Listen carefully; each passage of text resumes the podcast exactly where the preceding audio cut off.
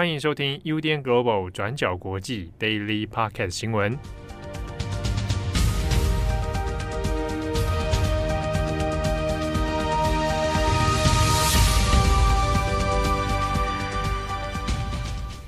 Hello，大家好，欢迎收听 UDN Global 转角国际 Daily Podcast 新闻。我是编辑会仪，我是编辑木仪。今天是十二月二十八号，星期三。嗯，今天是小周末，对，最快乐的小周末。今天晚上可以去吃个火锅，还是 什么之类。哎，我现在也在心里想，我晚上想去吃火锅，对不对？嗯、因为在两天头过身就过，在两天，各位大家加油哦。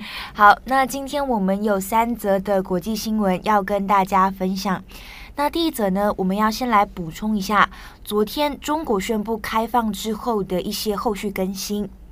中国就宣布会在二零二三年的一月八号全面放开防疫限制，那以及有序的恢复中国公民出境旅游的这个消息。那消息出来之后，中国海外旅行的需求还有查询量是立即暴增哦。但是呢，考量到中国现在境内的疫情状况，那部分的国家也是严阵以待。那我们今天主要会先来谈日本的状况，因为呢，日本被认为是中国旅客出国的第一个选择，那这也是直接反映在海外旅行订单的这个预约量上面哦。那因为中国在宣布开放之后。中国访日的机票预约订单就在一天里面增加了四倍。那日本针对这个状况也是迅速回应。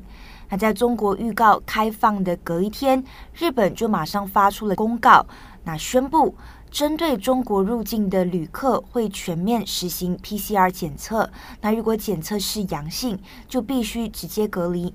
那同时呢，从中国入境的旅客也只限定于日本主要的四个机场。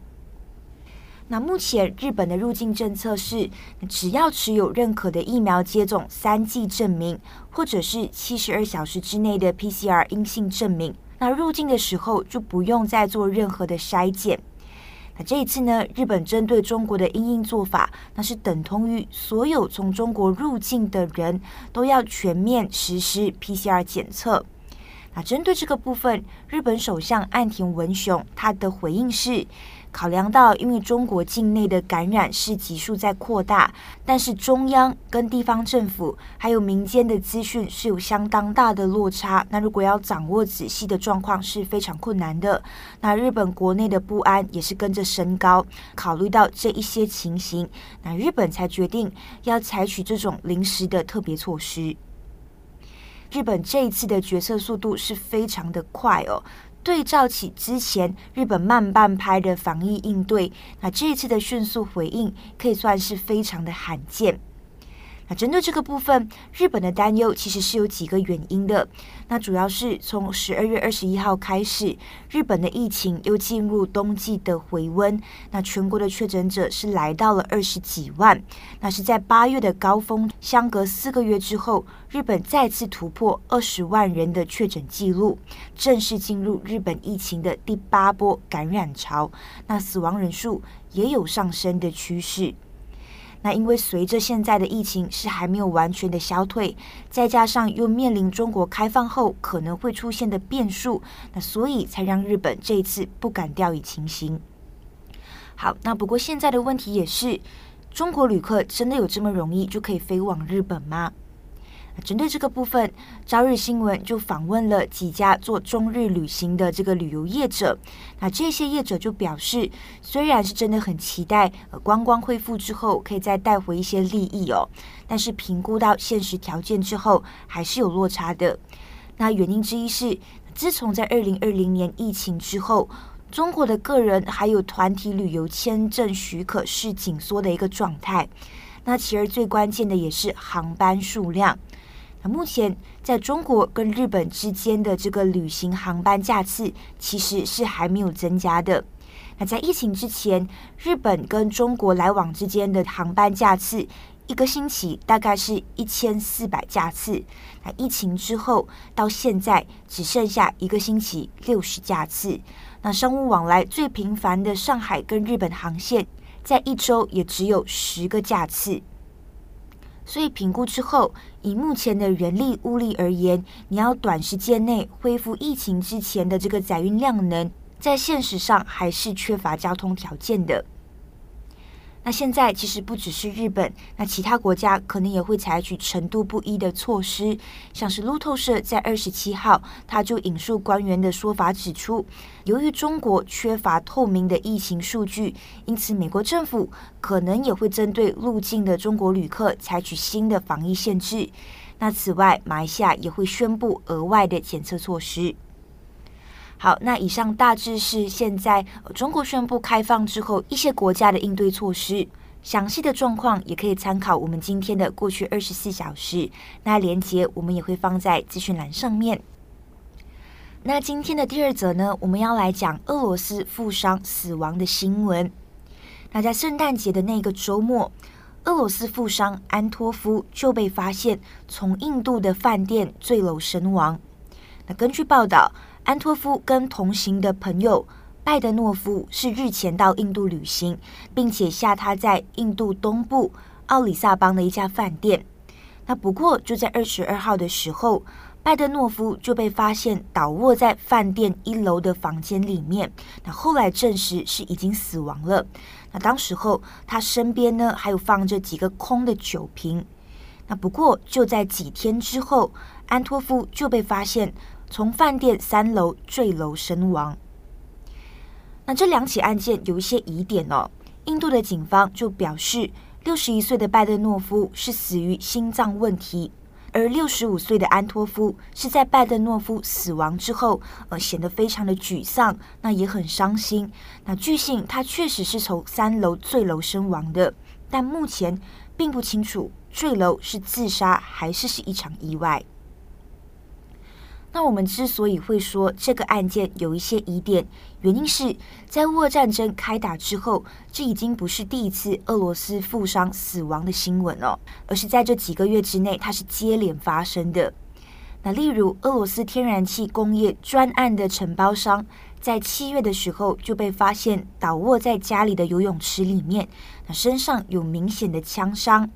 那在九月一号的时候，俄罗斯石油巨头马格诺夫也被发现从医院的窗户外坠楼身亡。那石油巨头马格诺夫身边的亲人就表示，马格诺夫虽然长期服用抗忧郁的药物，但是呢，根据他当时候的身心状况，应该不会自杀。那从二零二二年以来，至少截至九月为止。包括马格诺夫在内，已经有八位俄罗斯能源大亨在不寻常的情况下突然身亡了。那其中我们可以特别关注的是这一些能源富商的背景。那马格诺夫是俄罗斯陆克石油公司的董事长，那陆克石油公司也是俄罗斯的第二大企业。在战争爆发之后，陆克石油公司也是少数采取反战立场并且出面表态的公司。乌俄战争是在二月二十四号爆发，那陆克石油公司是在三月三号就发表了声明，那指出他针对乌克兰发生的悲惨事件表达最深切的关注，那同时也有呼吁尽快结束武装冲突。那所以针对陆克石油公司的这个声明，外界也自然联想到，身为陆克石油公司的董事长马克诺夫的死亡，是不是跟他的反战立场是有关系的？但目前这一切也只是停留在猜测阶段，我们并没有直接的证据哦。好，那回到这一次坠楼身亡的安托夫身上，他其实也是有类似的立场。安托夫是在十二月二十二号才刚度过自己的六十五岁生日。那他是俄罗斯生产肉类跟香肠的富商，同时也是俄罗斯的议员。那根据估计，他在二零一九年的身价高达一点四亿美元，所以也被视为是俄罗斯最富有的议员。那在战争开打之后，安托夫在六月的时候就似乎有批评俄军袭击乌克兰的住宅区，导致一位男性死亡，那男性七岁的女儿还有妻子受伤。当时候，安托夫似乎就在 WhatsApp 上面提到，除了恐怖之外，他很难用其他的言语来做形容。那不过呢，这则贴文很快就被删除了。安托夫后来也有在社交媒体上面声称，是他不小心发布了其他人的讯息，而他自己本人是支持普丁，也是支持入侵行为的。那目前呢，针对安托夫的死亡是还在调查当中，但是他的死讯公布之后，身边的同事也表示哀悼，那指出他的离去对俄罗斯是巨大的损失。那至于克里姆林宫，目前是还没有任何的发言。那以上呢，大致上就是事件的经过，但是我们也要强调，目前我们并不清楚这些富商的死亡是不是跟克里姆林宫有直接的关系。那这一切还是需要调查以及更多的证据。好，那最后一则呢，我们来看看阿富汗。我们在上星期三，十二月二十一号的 Daily 有跟大家更新到。阿富汗的塔利班当局宣布说要无限期禁止女性上大学。那过了一个星期之后呢，他们又祭出新的禁令，禁止女性为任何国内或是国际的 NGO，就是非政府组织来工作。那原因之一是有些任职 NGO 的女性并没有遵守伊斯兰对妇女的服装上的要求。好，那在下令之后呢，有好几个 NGO 就很快的宣布，他们需要暂停在阿富汗的工作。这些 NGO 包含救助儿童会，就是有名的 Save the Children，还有挪威民理事会，还有 NRC 跟国际关怀组织等等。那他们在一份声明里面说，他们在没有女性工作人员的情况下，根本是没有办法照常运作的。那这件事情也引发了国际强烈的谴责，包含联合国。联合国的阿富汗人道主义协调员阿拉巴洛夫在阿富汗时间十二月二十六当天就跟塔利班的领导人会面了，想要想办法来说服塔利班政府取消对女性的这些禁令，就是我们刚刚说的啊，不准上大学，还有不准在 NGO 工作。可是他们却遭到强硬的拒绝。首先是有关于禁止女性上大学的这件事情，塔利班高等教育部长纳迪姆就回应说，就算国际社会对他们投下原子弹，他们也不会取消这样子的禁令，还说自己早就已经准备好要接受国际的制裁了。那另外就是有关于呃女性不能在 NGO 工作这个禁令，阿拉巴洛夫就跟塔利班经济部长哈尼夫说。阿富汗有上百万的人需要人道上的救援，偏偏有三分之一以上的国际援助组织成员是女性。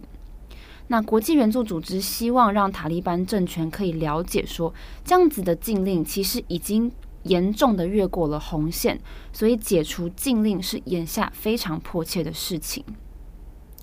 那讲到国际谴责呢，我们也可以来看看塔利班的禁令遭受到怎么样的国际谴责。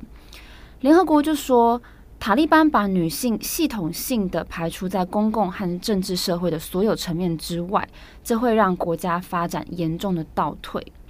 还有在美国方面呢，因为现在美国没有对阿富汗派驻大使哦，所以相关的外交事务是由级别比较低一点的驻阿富汗代办，叫做代克 Karen Decker 来负责的。那 Karen Decker 也问说，塔利班的这样子的强烈的决策，会让全国的女性没有办法再向其他老弱妇孺来分发援助的物资。那请问政府是要怎么防止这些弱势的人民挨饿致死呢？那另外，美国国务卿布林肯也认为说，这个决定对阿富汗来说根本是一个毁灭式的决定。因为它会完全破坏了现在救援的工作，也会影响到上百万条性命。那我们可以说，塔利班自从接管了阿富汗之后，他们在人权方面的行为哦，是受到全世界高度的关注，尤其是他们对女性的禁令还有限制，往往都会阻碍他们在国际上获得认可的这条路。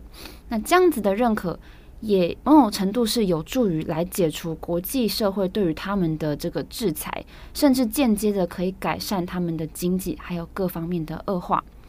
但是，我们就阿拉巴洛夫还有塔利班的沟通呢，我们就可以看到说，塔利班目前的态度，简单来说就是告诉国际社会说，他们不可能会妥协，那国际也可以制裁他们，没有关系。好，以上就是有关阿富汗还有女性禁令的相关消息。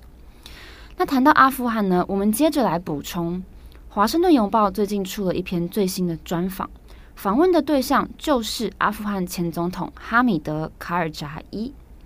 那卡尔扎伊他是在二零零四年出任总统的，然后在二零一四年，也就是十年之后卸任。那他也是阿富汗第一任总统。那这篇专访的记者叫做 Sudarshan Ragavan，。那他在这个专访的几个重点包含了塔利班开始控制阿富汗之后，西方冻结了外汇储备金。那身为前总统，他怎么看？还有另外就是他怎么看美国拜登政府还有未来的塔利班呢？好，我们这边先来留意一下哦，记者访问卡尔扎伊的时间点其实是今年的十月五号，不是现在十二月底。那当时其实塔利班还没有宣布要下令女性禁止上大学，还有不准去 NGO 工作的这个禁令。那当时这个专访，十月五号的专访的时候，卡尔扎伊就在里面提到说，他不会把阿富汗现在的局面全部都归咎在美国身上，因为他知道阿富汗自己也应该要负责。但是他一直在强调说自己非常的强烈反对冻结阿富汗外汇储备金的这件事情。他说他知道这个有一部分是要为了要赔偿九一一事件的遗族。但是他认为，从最大规模又最穷苦的恐怖主义受害者身上拿钱，然后拿给另一边同样受到压迫的这些受害者，他觉得在道德上是错误的决定。那他也强调说，阿富汗民众跟美国那些失去亲人的家庭一样，他们都是受害者。那记者就问他说：“塔利班应该要做什么才可以赢得美国还有世界的信任呢？”卡尔扎尔。卡尔扎伊是这样子回答的：“他说，首先是要在阿富汗国内创造一个连民众自己都认同的一个政府。他说，你看看我们教育还有学校的问题，我们的女孩子没有办法上学，还有你看看我们越来越严重的贫穷问题。那他也说，除非让女孩子去上学，创造更多的机会。”还有让阿富汗的民众成为自己国家的主人，来参与国家的决策，否则这一切都不会改善。那卡尔扎伊也强调说，政府应该要努力的去寻求国际社会的认同，而不是用现在的态度来面对。好，那有谈到女生的受教权嘛？所以记者就接着问说：“那你呼吁塔利班说要允许，呃，希望政府可以允许六年级以上的女孩子去上学。”可是你呼吁了那么多次都没有成功，那你觉得为什么会这样子？还有，尽管塔利班曾经对外做出了尊重女性还有保障女性权益这样子的承诺，那为什么最后一个一个都食言了呢？那卡尔扎伊就说，这个其实非常难说明，也很难解释清楚。他说他也很想要好好处理这些问题，而且事实上这件事情在塔利班领导人之间其实也存在蛮大的歧见。而且并不是每一个人都赞同禁止女性受教育的这个决定。那最后记者就有问他，他认为他跟塔利班的关系是什么样子的？然后卡尔扎伊就说，有一些塔利班的领导人事实上是经常来找他来谈话，还有讨论事情的。而且谈话之间也是发现说，塔利班的这些呃部分的领导人其实是非常真心坦诚的。但是这样子的关系有时候也会令。这些领导人感觉很紧张，因为卡尔扎伊说他会对他们直言，讲出一些他们未必想要做的建议。那他认为说这是对的事情，他会希望有一天所有阿富汗人都可以参与政治上的决策，虽然他认为这是一个很难的事情。好的，那这是华盛顿邮报对于这个阿富汗前总统卡尔扎伊的专访。那我们是截取了部分的内容。所以，如果大家有兴趣的话，也可以去《华盛顿邮报》来读详细的专访文章。好，那么以上呢就是今天的三则新闻更新。那祝福大家有一个美好的一天。我是编辑惠仪，我是编辑牧宜，我们下一次再见，拜拜，拜拜。感谢你的收听。如果想知道更多资讯，请上网搜寻 UDN Global 转角国际。